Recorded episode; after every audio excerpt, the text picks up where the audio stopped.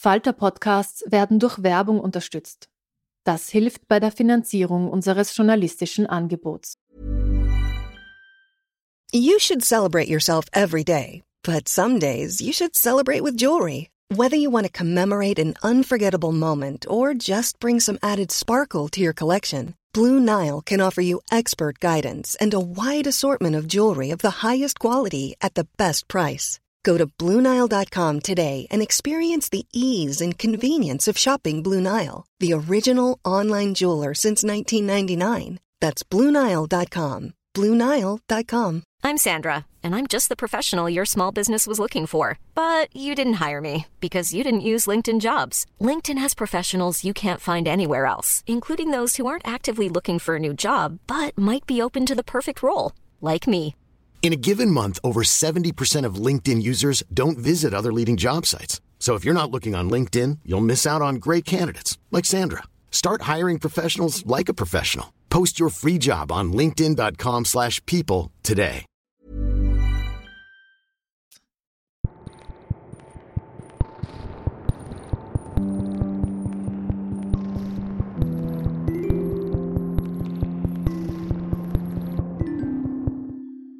Herzlich willkommen bei einer neuen Folge von Besser lesen mit dem Falter. Mein Name ist Petra Hartlieb und mein heutiger Gast ist Gertraud Klemm mit ihrem neuen Buch Einzeller. Gertraud Klemm hat sich mit all ihren Büchern, Artikeln und Reden den Ruf erarbeitet, eine der wichtigsten feministischen Stimmen des deutschsprachigen Literaturbetriebs zu sein. Und nun hat sie mit ihrem neuen Roman Einzeller ein Buch vorgelegt, das keine geringere Frage stellt als wem gehört der Feminismus? Heute sprechen wir über die erbitterten Kämpfe auf Social Media und ob es so etwas wie eine Frauenbewegung heute überhaupt noch geben kann. Ich freue mich auf das Gespräch. Wir fangen wie immer an. Ich fange immer meine Podcasts an, indem wir über das Cover reden, weil die Hörerinnen können das Cover ja leider nicht sehen. Wir haben hier einen türkisblauen Hintergrund durchbrochen von weißen Linien. Es könnten Wellen sein, es sind Spiralzeichnungen drauf. Was, äh, was ist denn das? Das ist eine Dünenlandschaft. Das ist eine, eine Dünenlandschaft. Ja, eine sehr, eine sehr abstrahierte Dünenlandschaft.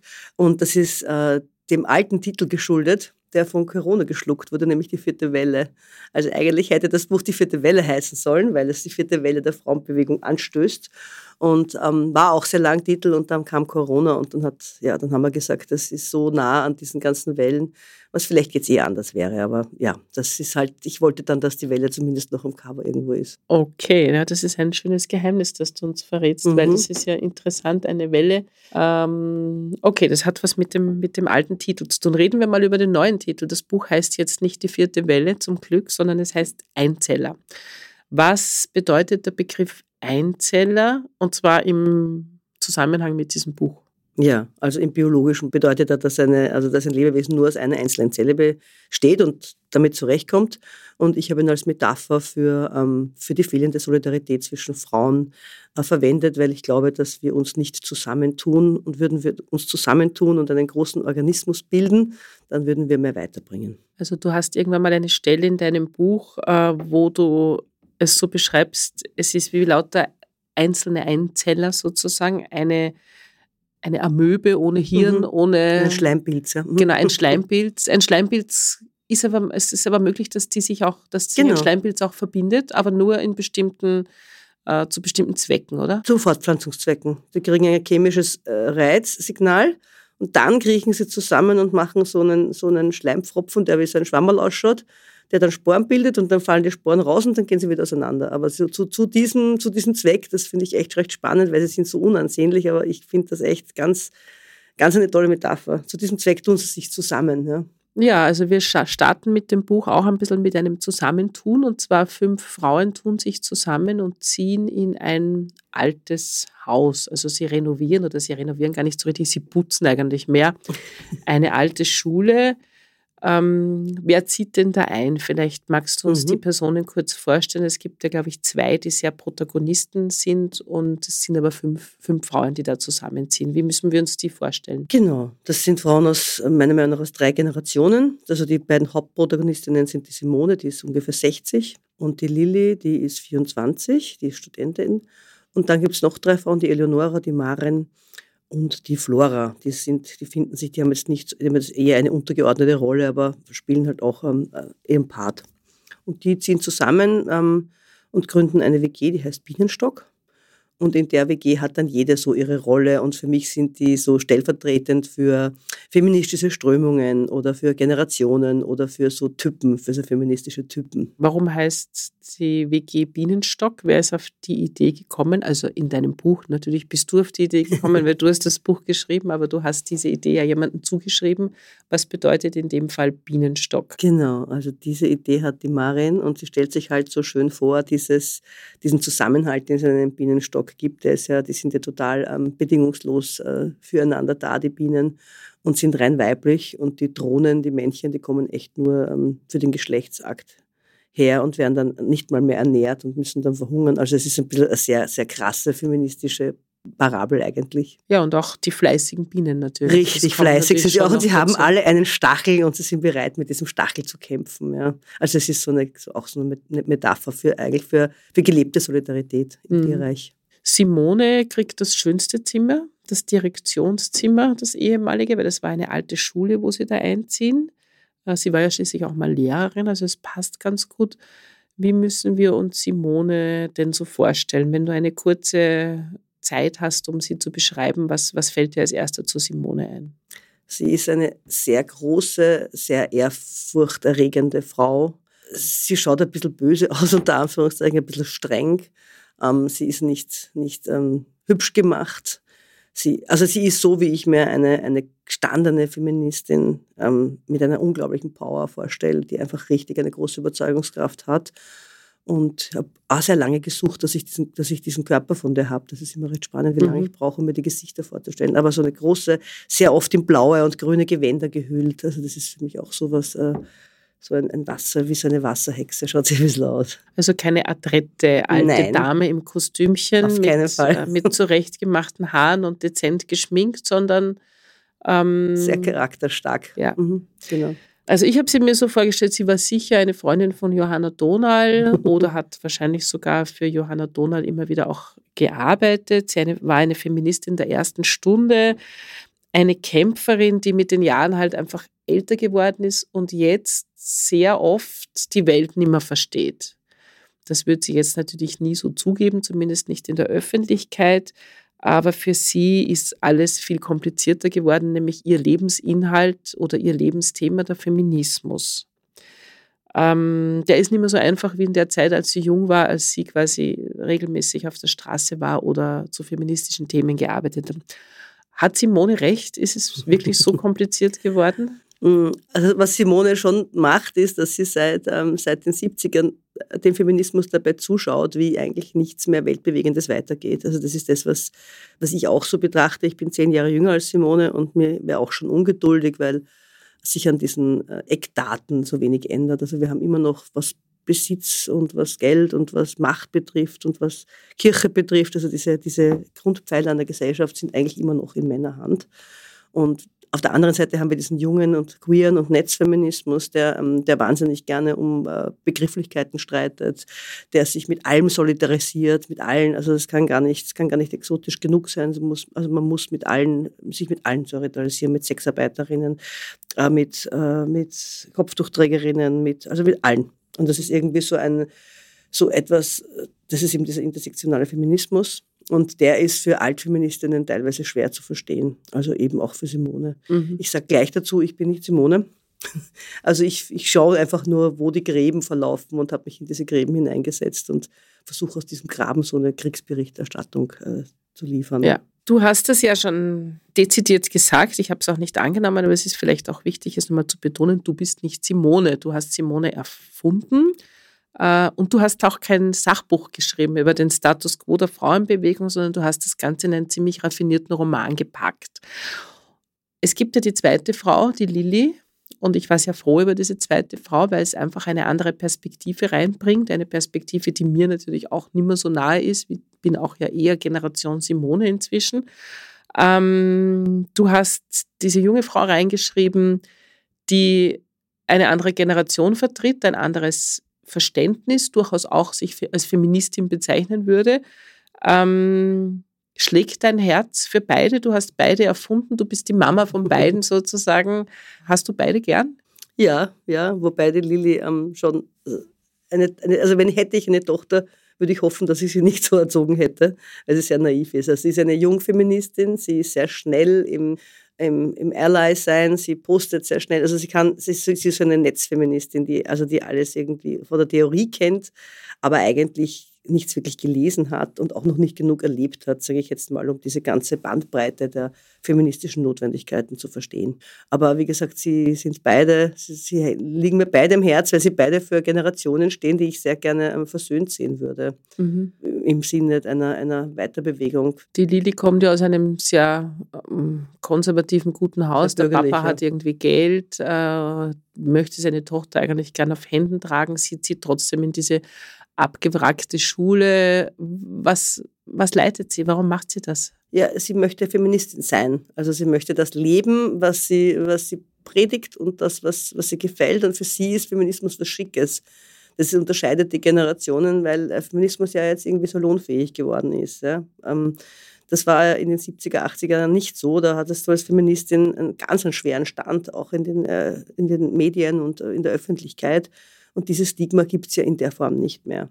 Aber wie gesagt, sie versucht es zu leben und das geht halt im Bürgerlichen bei Papi nicht. Mhm. Und ich mag aber dieses Bürgerliche so gern. Erstens, weil ich mich gut auskenne in dem Milieu und zweitens, weil ich glaube, dass, die, dass das sehr verführerisch ist, diese, dieses heteronormative, ähm, äh, geordnete, ein bisschen katholische. Also das ist schon etwas, was im Privaten ja weitergegeben wird, auch wenn du glaubst, du ähm, du brauchst es nicht und du lehnst es ab. Das, diese ganzen Rituale, die an dir gemacht werden, was du so siehst und, und mitkriegst von der Gesellschaft, das wirkt ja in dir weiter. Ja, was ich immer so beim, als ich das Buch das erste Mal gelesen habe, habe ich mich so gefragt, was war bei dir beim Schreiben zuerst da? Der Wunsch, über diese Debatte einen Roman zu schreiben oder diese beiden Figuren, die so aufgeblitzt sind bei dir, wo du dachtest, da erzähle ich jetzt eine Geschichte. Mhm. Aber was war sozusagen der, der Antrieb? Na, ganz ein anderer. Also ich habe eigentlich mit dem, ich war in El Hierro auf einer Insel und habe dort eine, einen Plot gekreist. Anders kann man das nicht sagen. Es war ganz, ganz grandios für den Dreiteiler und dem es wirklich um eine, um eine feministische Revolution geht. Und ich wollte diese fünf Frauen echt eine Revolution anzetteln lassen und habe deswegen sind doch die ganzen anderen Typen drin und habe das ursprünglich auch aus, aus äh, sechs Perspektiven geschrieben. Also ganz, ganz große, ganz großes Kino. Ganz großes Kino im Kopf und viel zu groß. Ähm, ist dann eben äh, sowieso sehr schwierig gewesen. Und dann kam Corona. Und das muss ich schon sagen, das hat mich so desillusioniert und hat mich einfach, hat mir diese Revolution gestohlen. Corona hat meine Revolution gestohlen. Und dann habe ich halt ähm, doch, doch die Revolution scheitern lassen müssen. Also du hast im Grunde einen sehr realistischen Roman geschrieben. Ja, es ging nicht mehr. Ich konnte diese Fahne nicht mehr, also ich konnte das nicht mehr hochhalten. Es ist auch das Schwierigste beim Schreiben. Ne? Also wenn du, wenn du ähm, ideologisch oder wenn du dir was vorstellen willst, eine Entwicklung oder etwas, was die Gesellschaft nicht zusammenbringt, musst du es ja im Kopf zusammenbringen. Und wenn rundherum alle Frauen wieder zu Hause die Kinder betreuen und äh, die Männer in den Slimfit-Anzügen ähm, einfach für die Wirtschaft äh, Pandemiepolitik machen, ist mir einfach echt der Schmäh vergangen. Ja. Mhm, mh. In deinem Roman, du hast das ja auch schon angesprochen, ist ganz wichtig, die sozialen Medien. Haben die wirklich alles verändert? Also die ganze Empörung, wie du gesagt hast, von den jungen Feministinnen sind ins Netz verlagert, mehr oder weniger aber auch die Kämpfe innerhalb der Bewegung sind auch ins Netz verlagert. Ähm, ist das so ein wichtiger Punkt? Ich glaube schon, weil jetzt jede eine Stimme hat. Mhm. Und ähm, jeder kann sich diese Stimme nehmen und kann diese Stimme und kann das, was, ähm, was sie zu sagen hat, in die Welt hinausschreien. Das war vor 20 Jahren nicht so. Vor 20 Jahren musstest du Journalistin sein, Autorin oder Politikerin oder was auch immer. Oder du musstest du, zumindest auf die Straße gehen. Das muss man und, jetzt ja auch nicht Das wollte ich jetzt gerade sagen. Genau. Oder du musstest auf die Straße gehen, damit du deine Stimme äußern kannst. Jetzt geht das recht bequem von der Couch aus. Und ich unterstelle jetzt mal, dass viele von diesen Stimmen ähm, nicht besonders authentisch sind. Also ich glaube, dass, dass es ganz viel mit, äh, mit, mit Individualität zu tun hat, mit, wie, wie ein Make-up, wie so ein Meinungs-Make-up, dass du besonders links sein möchtest, dass du besonders feministisch sein möchtest. Da kannst du dir einfach so, so wie, ein, wie, wie ein Outfit, kannst du dir diese, kannst du dir diese, diese Identität drauf schminken. Ja? Und das, das halte ich für, für sehr gefährlich, weil es weil es nicht hinterfragt werden, diese Wahrheiten, die da skandiert werden, und sie werden auch nicht gelesen. Und es gibt auch relativ wenig Fakten dazu. Also ja. ich glaube, das ist sehr gefährlich, ja, weil es zur, eben zur Lagerbildung führt ohne dass eigentlich eine persönliche Betroffenheit da ist, ohne dass eine wirklich eine Recherche da ist, ohne dass Fakten geprüft werden, wird Meinung gemacht Aha. und Krieg geführt. Lass uns noch mal kurz über die Medien reden. Die Simone hat eine sehr seltsame Idee, die ich am Anfang eigentlich nicht nachvollziehen konnte, warum sie das macht. Sie meldet diese WG, diese Frauen-WG, also den Bienenstock an für ein Talk-Format im Fernsehen. Äh, nennt sich Big Sister in Anlehnung an Big Brother, nehme ich an. Und was erstens, was passiert da? Und meine zweite Frage wäre natürlich, warum macht Simone das? Sie ist doch ein Profi, sie ist doch ein Medienprofi und sie weiß, was passieren kann.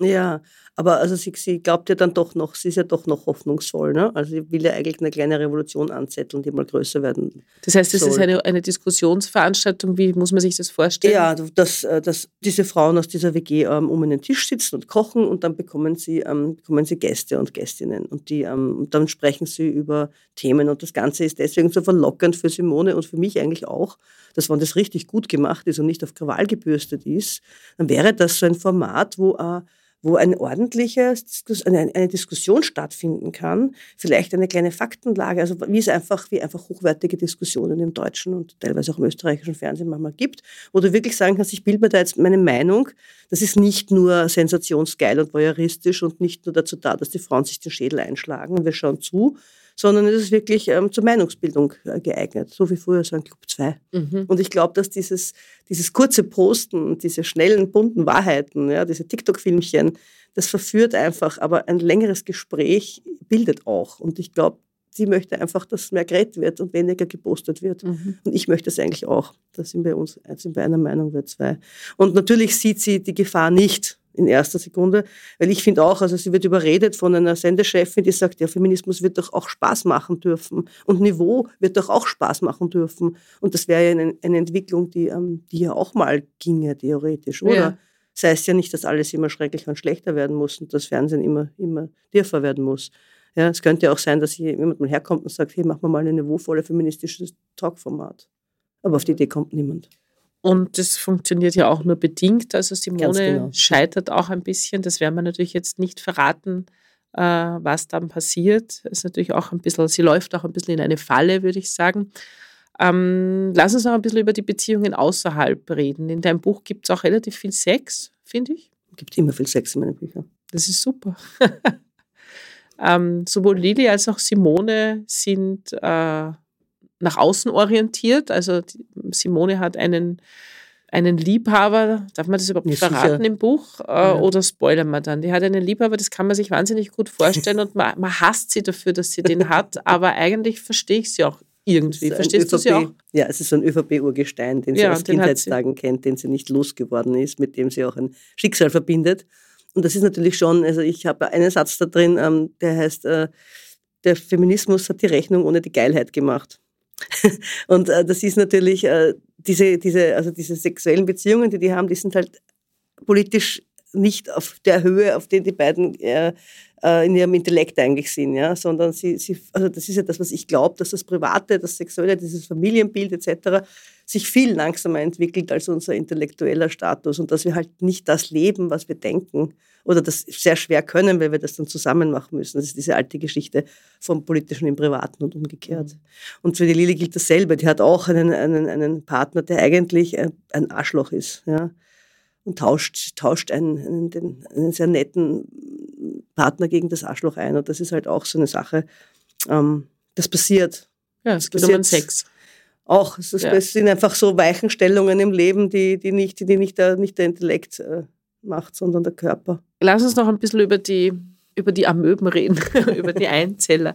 Du hast einen sehr eindrucksvollen Satz in deinem Buch, den kennen wir natürlich alle. Solche, solche Überlegungen kennen wir, aber trotzdem finde ich es wichtig, es sich immer wieder vor Augen zu führen.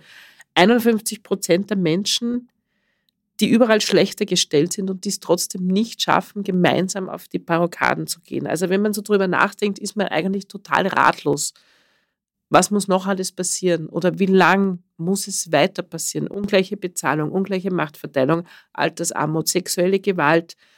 Insbesondere beklagt Simone diese Generation zwischen 30- und 60-Jährigen, wo sind die? Mhm. Wo, also sie fragt sich selber, das sind nicht die Altfeministinnen, das sind aber nicht die ganz Jungen, die nachkommen, in welchem Feminismus auch immer, sondern die dazwischen. Warum haben die keine Angst vor Abtreibungsstrafen, vor Altersarmut? Warum sind die nicht mobilisierbar? Das kann ich nur vermuten. Also ich glaube, dass sie nicht politisiert wurden. Das ist ja auch ein bisschen meine Generation. Also so ab dem Geburtenjahren 70 würde ich sagen, 65, 70 bis äh, 95, 90 so ungefähr. Ähm, die, diese Generationen haben wirklich geglaubt, sie müssen sich um nichts mehr kümmern.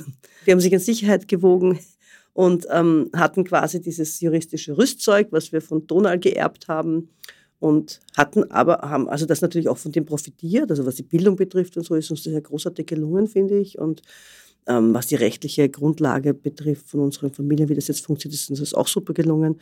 Ähm, wo es nicht, wo es nicht gut gelingt, ist bei dieser Verteilung von Macht und Geld, meiner Meinung nach. Da tut sich relativ wenig. Und beim Geld ist jetzt noch was dazu gekommen, dass das Pensionssystem jetzt auch noch die Frauen in die Altersarmut schickt. Also es ist eigentlich schlechter geworden. Und ähm, das wird aber nicht ventiliert und nicht gebildet. Also ich habe das Gefühl, wir haben, wir haben am allerwenigsten Bildung, weil wir hatten die sozialen Medien jetzt auch nicht. Die Jungen werden, bilden sich über die sozialen Medien, die haben da einen irrsinnigen die haben da, ist nicht gut versorgt, theoretisch, mit, mit Artikeln und mit, mit knalligen Postings, mit Wahrheit, mit Statistiken. Das mit geht alles. ja, mit allem Möglichen, mit ja. Literatur. Aber unsere Generation hatte wirklich ähm, relativ wenig feministische Literatur, ein paar Klassiker, aber eben keine Bildung. Das musstest du dir selber holen und selber zusammenkratzen. Und es ist auch gar nicht so leicht gewesen. Es gab sehr wenig bekennende Feministinnen. Es war wirklich eine Überwindung, Feministin zu sein. Also in meiner Generation war es definitiv. Mhm. Also ich bin in meiner Schule ausgelacht worden, mhm. weil ich einen, einen, Vortrag gehalten habe, eine Rede gehalten habe, mal beim Wettbewerb über Feminismus. Es hat gereicht. Mhm. Ja, drei Jahre, dass man mich verarscht, weil ich mich als Feministin bezeichnet habe. Also das war natürlich nicht so lustig wie heute, glaube ich, ähm, aber ähm, noch eine leidvolle Erfahrung. Aber ich glaube schon, dass, dieses, dass, dass wir keine Bildung haben und dass uns das nicht mitgegeben wurde und dass wir halt in Sicherheit gewogen sind. It's that time of the year. Your vacation is coming up. You can already hear the beach waves, feel the warm breeze, relax and think about work. You really, really want it all to work out while you're away. Monday.com gives you and the team that peace of mind. When all work is on one platform and everyone's in sync, things just flow wherever you are. Tap the banner to go to Monday.com.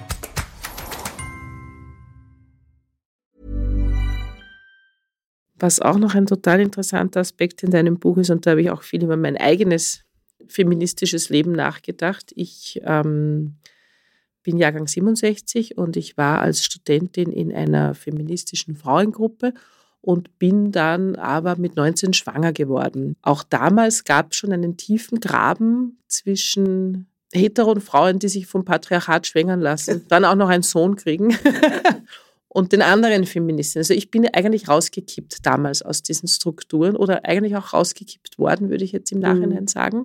Und auch in deinem Buch kommt das als Thema vor, dass sozusagen Kinder irgendwie auch immer noch der Knackpunkt sind für jede Frau. Das ist ähm, diese brutale Liebe zu den Kindern und diese, ähm, die Kinder sind die Weichsteller jeder Revolution, hast du, mhm. hast du in deinem Buch geschrieben. Und ich glaube, dass das äh, ein sehr wahrer Satz ist. Aber diesen Graben gab es auch damals schon. Mhm. Den gab es, glaube ich, immer schon in Wirklichkeit.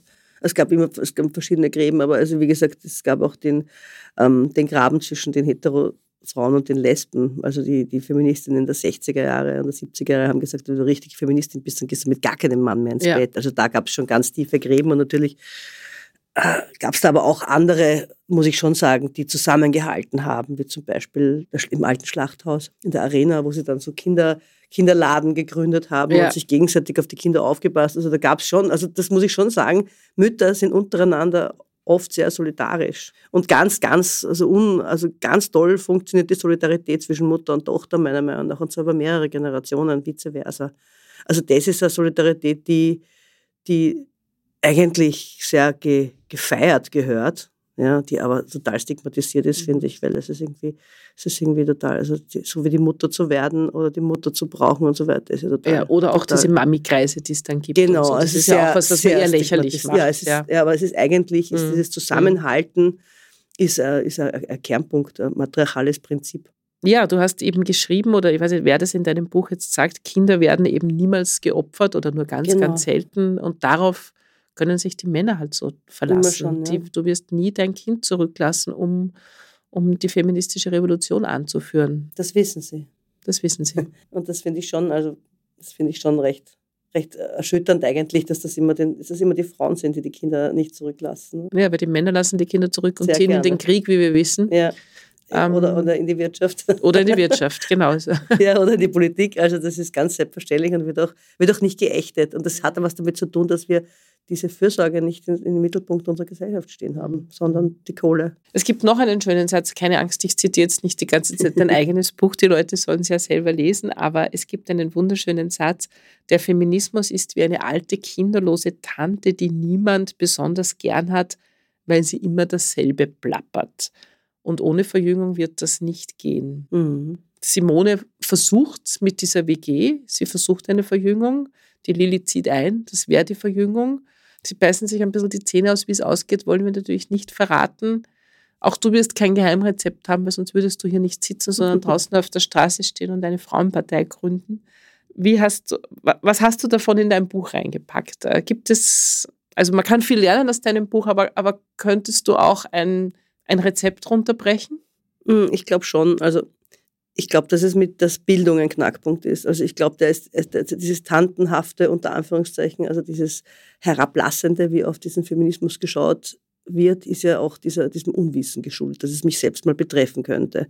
Also ich finde schon, dass, dass, man, dass man das wiederholen muss, auf, auch auf die Gefahr hin, dass es unangenehm ist, muss die alte Tante immer wieder dieselben Wahrheiten wiederholen, nämlich äh, richtige Wahrheiten, Zahlenmaterial, also Altersarmut, äh, sexuelle Übergriffe, Prozente, äh, Machtpositionen, Geldverteilung. Also das ist, ich finde, ein bisschen unangenehm sein ist okay. Also das ist, das, du musst irgendwie deine, deine, dein Geliebtwerden opfern.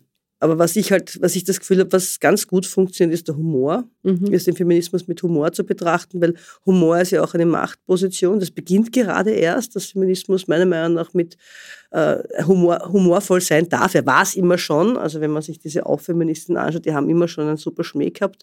Aber es darf halt nicht jeder Witze machen. Es darf immer nur, es darf immer nur die übergeordnete Instanz Witze machen. Ne? Und ähm, das funktioniert jetzt und ich habe das Gefühl, über Humor und über Unterhaltung kann man sehr viel Wissen vermitteln, so Ja. wie zum Beispiel über Serien.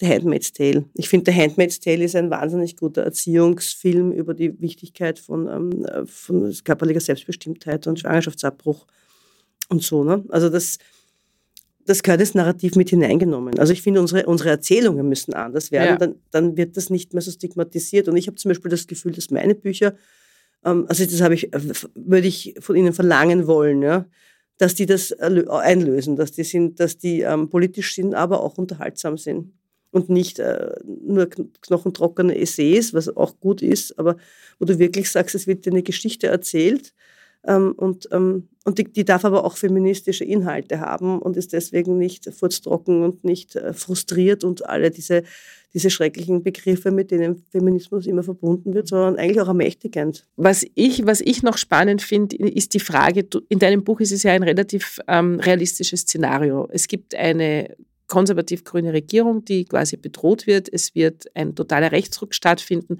Was die Frauen in der WG, aber auch sonst die Frauen eint, ist der Kampf gegen diesen Rechtsruck. Wir haben gerade dieses Szenario vor uns, sage ich jetzt einmal, und es kann passieren, dass wir in zwei Jahren einen FPÖ-Kanzler haben. Ja, du verdrehst die Augen, ich verdrehe auch die Augen. Äh, glaubst du, ist es dann vielleicht möglich, einen Kampf zu führen? Ich meine, wenn dann, wenn dann Abtreibung zum Beispiel verboten wird in Österreich, das kann man sich ja jetzt äh, momentan nicht vorstellen, aber eigentlich kann man sich so schon vorstellen, Das oder? kann sehr schnell gehen. Ja. Also es sind ja die Mehrheiten, es ist alles eine Frage der Mehrheiten im Nationalrat und alles eine Frage der, der, der, des katholischen Einflüsterns, was ja in der letzten Regierung kurz massivst passiert ist. Ja. Das hat mich zum Beispiel total, also das habe ich nicht verstanden, ja, dass die Ministerinnen ähm, da hingehen und so eine Petition äh, gegen Abtreibung unterstützen, die Frauenministerin und die Arbeitsministerin, und dass da keine, kein Aufschrei kommt. Also dass da nicht die Frauen auf die Straße gehen und sagen, so jetzt reicht's, du Mhm. bist hier und nicht weiter. Und das Gleiche, äh, denke ich mir, hätte bei Corona passieren sollen. Also ich schaue nur zu, was in Polen und in den USA passiert, da hat sie ja nichts genutzt. Da waren wahnsinnige Proteste. Es war zu spät. Es war 20 Jahre zu spät. Es hätte vorher demokratisch einiges passieren müssen. Und das, das ist das, was fehlt. Ich brauche jetzt nicht eine, eine Frauenpartei. Ich, ich finde eine Frauenpartei eigentlich total sinnvoll, ja. Aber es reicht eine Partei, die echte feministische ähm, Bedürfnisse erkennt und, und Ziele sich setzt. Und die gibt es nicht. Mhm die gibt es nicht in der Form. Also wir bräuchten wirklich eine Partei, die, die diese Frauenagenda unter sich eint und das sind 51 Prozent der Bevölkerung. Und die haben schon meiner Meinung nach sehr ähnliche, sehr ähnliche Bedürfnisse und Ziele, auch wenn sie, ähm, oder Ängste, ja. Vielleicht, ich kann mir gut vorstellen, dass das ein großes politisches Potenzial hat. Und warum gibt es eine Impfgegnerpartei und eine Austrittspartei und eine Autofahrerpartei, aber keine Frauenpartei? Das verstehe, ich verstehe es nicht. Warum gibt es eine Bierpartei und keine Frauenpartei? Ich verstehe es nicht. Ja, dann glaube ich, enden wir den Podcast mit den Worten, wir verstehen es nicht. Äh, ich wünsche dem Buch wahnsinnig viele Leserinnen und Leser. Ich finde es auch total wichtig, dass Männer dieses Buch lesen. Und besprechen. Ich fände es total super, wenn das äh, zum Beispiel in Schulen gelesen werden würde. Man kann viel lernen daraus und man wird trotzdem wunderbar unterhalten. Es ist kein Gegensatz. Liebe Gertrud, ich danke für das Gespräch und ich wünsche dem Buch einen Riesenerfolg. Danke. Bevor Gertraud Klemm uns eine kurze Stelle aus ihrem Buch Einzeller vorliest, ein paar Tipps der Falter-Redaktion. Ja, schönen guten Tag. Mein Name ist Klaus Nüchtern. Ich bin Literaturkritiker des Falter und habe Ihnen diesmal einen Roman aus Österreich und ein Sachbuch mitgebracht. Der Roman aus Österreich heißt Wovon wir leben und stammt von Birgit Birnbacher, einer Schriftstellerin, die relativ spät sozusagen ihren literarischen Weg gefunden hat, äh, jenseits der 30 debütiert, davor eine Ausbildung zur Sozialausbilderin, Soziologie studiert, auch gelernte Optikerin und 2019 Bachmann-Preis-Gewinnerin. Nun liegt eben ihr dritter Roman vor, der wie die meisten oder eigentlich alle Bücher eingestandenermaßen nahe an der eigenen Autobiografie entlang geschrieben ist. Also die Frau äh, ist jetzt zu Ende 30, äh, die leidet unter schweren Asthmaanfällen und sie hat gerade ihren Job äh, verloren als Krankenschwester. Sie hat einer Frau das falsche Medikament gegeben, auf die die allergisch reagiert hat.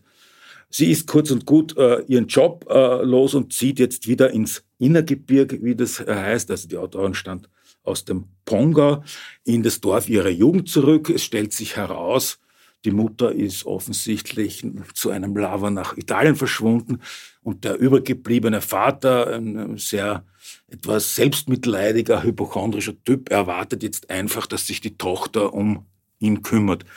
Und das ist jetzt so auch das eine große Thema dieses Romans. Äh, äh, es geht darin einfach um Care-Arbeit. Also wie arbeiten wir, was macht Arbeit mit uns, was passiert, wenn wir arbeitslos werden. Das Dorf ist äh, voll von Männern, die außer dann am Vormittag im Wirtshaus mit dem Trinken zu beginnen, nichts zu tun haben, weil auch hier die Schokoladefabrik seit längerem geschlossen ist. Es spinnt sich eine Liebesgeschichte an, eine zögerliche mit einem Mann, das ist ein bisschen so die Kontrastfigur, der zwar gerade auf Rehab ist und einen Herzinfarkt hatte, gleichzeitig aber auch quasi beim Lotto ein Jahreseinkommen gewonnen und der so verglichen mit der äh, doch irgendwie beladenen Protagonistin ein, ein sehr aktiver, äh, fast ein bisschen ein Bruder Leichtfuß ist, der sich denkt, naja, warum siedle ich mich jetzt hier nicht, äh, nicht an? Es ist eine Wiederbegegnung mit dem Ort äh, der Kindheit, der auch was Bedrückendes hat. Gleichzeitig ist es sehr humorvoll mit einer subtilen Komik. Ich lese vielleicht, damit man auch ein bisschen was von dem äh, Stil im Ohr hat, einen Absatz vor. Das handelt von der Rückkehr dieser jungen Frau in ihr Dorf. Neubaucluster, die in Schweinchenrosa in den Nadelwald hinaufkriechen. Linke Hand auf der Anhöhe die Bezirkshauptstadt mit ihrem Dom, Fabrikhallen, Firmengebäude, Autohäuser, der Russenfriedhof und die brachliegenden Hügel und Wiesen rundherum. Die hässlichen Schriften auf den Firmengebäuden, Autoteile, Reifen, Farbe, Lacke. Alles ist zweckmäßig, jeder Anflug von Schönheit ist schwul, alles Liebe weinerlich. Das zweite Buch ist ein Sachbuch, stammt vom Germanisten und Romanisten Uwe Neumar ist bei C.H. Beck erschienen und nennt sich das Schloss der Schriftsteller Nürnberg 46 Treffen am Abgrund. Es geht darin um den Kriegsverbrecherprozess gegen äh, die Hauptverbrecher äh, des nationalsozialistischen Regimes, der zwischen November 45 und Oktober 46 in Nürnberg stattgefunden hat. Äh, prominentester äh, Angeklagter, der sich dann durch Suizid mit einer Zyankali Kapsel dem Urteil entzogen hat, war Hermann Göring, der ist gewissermaßen der Star der Veranstaltungen. Das titelgebende Schloss, äh, das im Besitz der Familie Faber-Castell ist, dieser Bleistift Industriellen, ist das Pressequartier und da drücken sich einige der prominentesten Schriftsteller der damaligen Zeit quasi die Klinke in der Hand. Also dazu zählen zum Beispiel Erich Kästner, John Dos Passos, Erika und Goloman, äh, Martha Gellhorn, die zweite Ehefrau von Ernest Hemingway und damals die berühmteste Kriegsberichterstatterin der Welt und einige journalistische Zelebritäten, deren Namen heute vielleicht nicht mehr geläufig sind. Das Ganze hat auch so einen bisschen einen Klatsch- und Tratsch-Aspekt. Äh, also der Autor hat sichtlich Freude an der Kolportage, wer da mit wem, welche Verhältnisse eingegangen ist. Es gab Party und das Ganze vor der Kulisse einer vollkommen zerbombten Stadt, deren äh, Bevölkerung hungert, dezimiert wurde und zum Teil einfach wirklich in Ruinen lebt. Und das ist jetzt eigentlich sozusagen das große Thema, das als ein Stück Mediengeschichte auch verhandelt wird. Es ist die Geburtsstunde des Systems des Simultandolmetschens, also die saßen alle mit Kopfhörern dort und konnten die Kanäle wechseln. Die große Frage ist, was ist los mit den Deutschen? Haben die einen Volkscharakter? Äh, also es gibt Journalisten, die sind der Auffassung von Luther über Hegel führt es eigentlich eh schon direkt zu Hitler. Und dann gibt es die andere, viel kleinere Fraktion, die sagt, nein, also man muss unterscheiden zwischen Tätern und Opfern. Und es ist ein sehr dichtes, wie gesagt, auch zum Teil etwas aufgemarscheltes aber wahnsinnig interessantes Buch, wo man über die Zeit und die Protagonisten, die da übereinander über den Weg laufen, unter anderem der spätere Bundeskanzler Willy Brandt, der als norwegischer Staatsbürger dort anwesend ist, da erfährt man sehr, sehr viel darüber. Vielen Dank für die Tipps und nun liest uns Gertraud Klemm eine kurze Stelle aus ihrem Buch Einzeller, erschienen bei Grimmey und Scheriau, vor. Simone Februar an den Kleinigkeiten merkt man zuerst, dass man sich ein Arschloch zum Zusammenleben ausgesucht hat, schreibt Simone. Bei mir war es das Klopapier, für das Jürgen sich einfach nicht zuständig fühlte. Wie oft ich zum Improvisieren anfangen musste, während Hanna im Stubenwagen brüllte und mit heruntergelassener Hose auf der Suche nach Taschentüchern durch die Wohnung watscheln, weil Jürgen, der pedantische Auswischer, schon wieder nichts als eine leere Klorolle für mich übrig lassen hatte.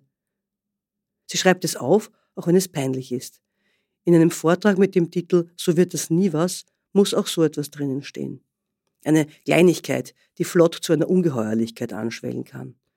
Simone muss diese in ihrem Text erwähnen, wie sie mit Wochenfluss und Brechdurchfall angeschissen und vollgekotzt völlig übernachtig durch die Wohnung tappte, stolperte und der Länge nach aufschlug und alles nur deswegen, weil der Kindsvater sich um sowas Banales wie das Nachlegen einer Klorolle nicht kümmern kann. So wie sie sich darum gekümmert hatte, drei Tage zuvor, als er mit Darmgrippe über dem Klo hing, weil Frau das gelernt hat, das Kümmern, Mann aber nicht.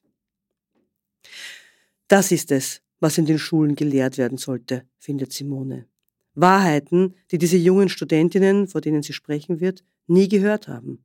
Warnungen vor dem, was da auf sie zukommt, wenn ein Teil der Gesellschaft nur gibt und der andere nur nimmt ganz normaler Alltagsfeminismus, das ganz banale Private, das hochpolitisch ist. Nicht diese abgehobenen Debatten um Transrechte und Sexarbeit. Auch alles wichtig, denkt Simone. Aber die Wahrscheinlichkeit, dass all diese jungen Frauen mal Kinder kriegen und mit Brechdurchfall vor einer leeren Klorolle stehen, ist nun mal höher, als dass sie ihr Geschlecht wechseln oder selbstbestimmt gegen Geld Schwänze lutschen. Kann sie das so sagen? Natürlich nicht, sonst ist sie gleich unten durch. Sie spürt, wie der Denkfluss in ihrem Kopf sich staut, verzweigt und schließlich stockt. Diese Ahninnengalerie hinter ihr, die ist ja schön und gut, aber dort, wo sie den Jesus von der Wand genommen haben, ist ein Schatten zurückgeblieben, den sie übermalt haben, der Simone jedoch an etwas erinnert. Daran, dass sie den Herrgonswinkel neu befüllen wollte. Aber womit? Sie war letzten Samstag auf einem Flohmarkt und hat gesucht und gesucht nach etwas, das Jesus das Wasser reichen kann. Etwas, das schützt, tröstet, Mut macht und auch mal um Hilfe gebeten werden kann. Haben Sie etwas, das in einen Herrgottswinkel passt, außer Jesus? Etwas Weibliches? hat sie einen durchfrorenen Antiquitätenhändler gefragt. Eine Mutter Gottes, habe ich, hat der zufrieden geantwortet. Nichts Christliches, hat Simone entgegnet.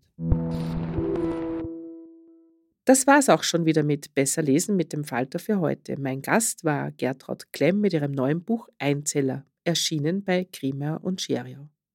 Wir hoffen, es hat Ihnen gefallen. Abonnieren und bewerten Sie uns bei Apple Podcasts, bei Spotify oder in der Podcast-App Ihrer Wahl. Alle Informationen zu den einzelnen Büchern bekommen Sie auch auf falter.at slash Buchpodcast oder in den Shownotes zu jeder Episode. Und bitte kaufen Sie sich das Buch in der Buchhandlung Ihres Vertrauens. In zwei Wochen gibt es eine neue Folge vom Podcast. Ich freue mich schon aufs nächste Mal.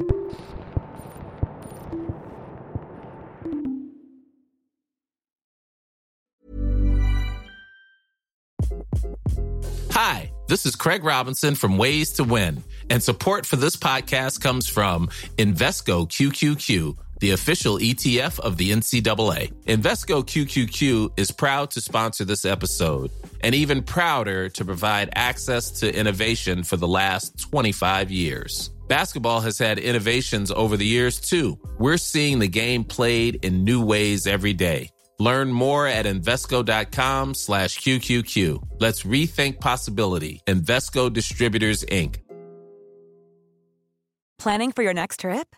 Elevate your travel style with Quince. Quince has all the jet setting essentials you'll want for your next getaway, like European linen, premium luggage options, buttery soft Italian leather bags, and so much more. And is all priced at 50 to 80% less than similar brands. Plus, Quince only works with factories that use safe and ethical manufacturing practices. Pack your bags with high-quality essentials you'll be wearing for vacations to come with Quince. Go to quince.com/pack for free shipping and 365-day returns.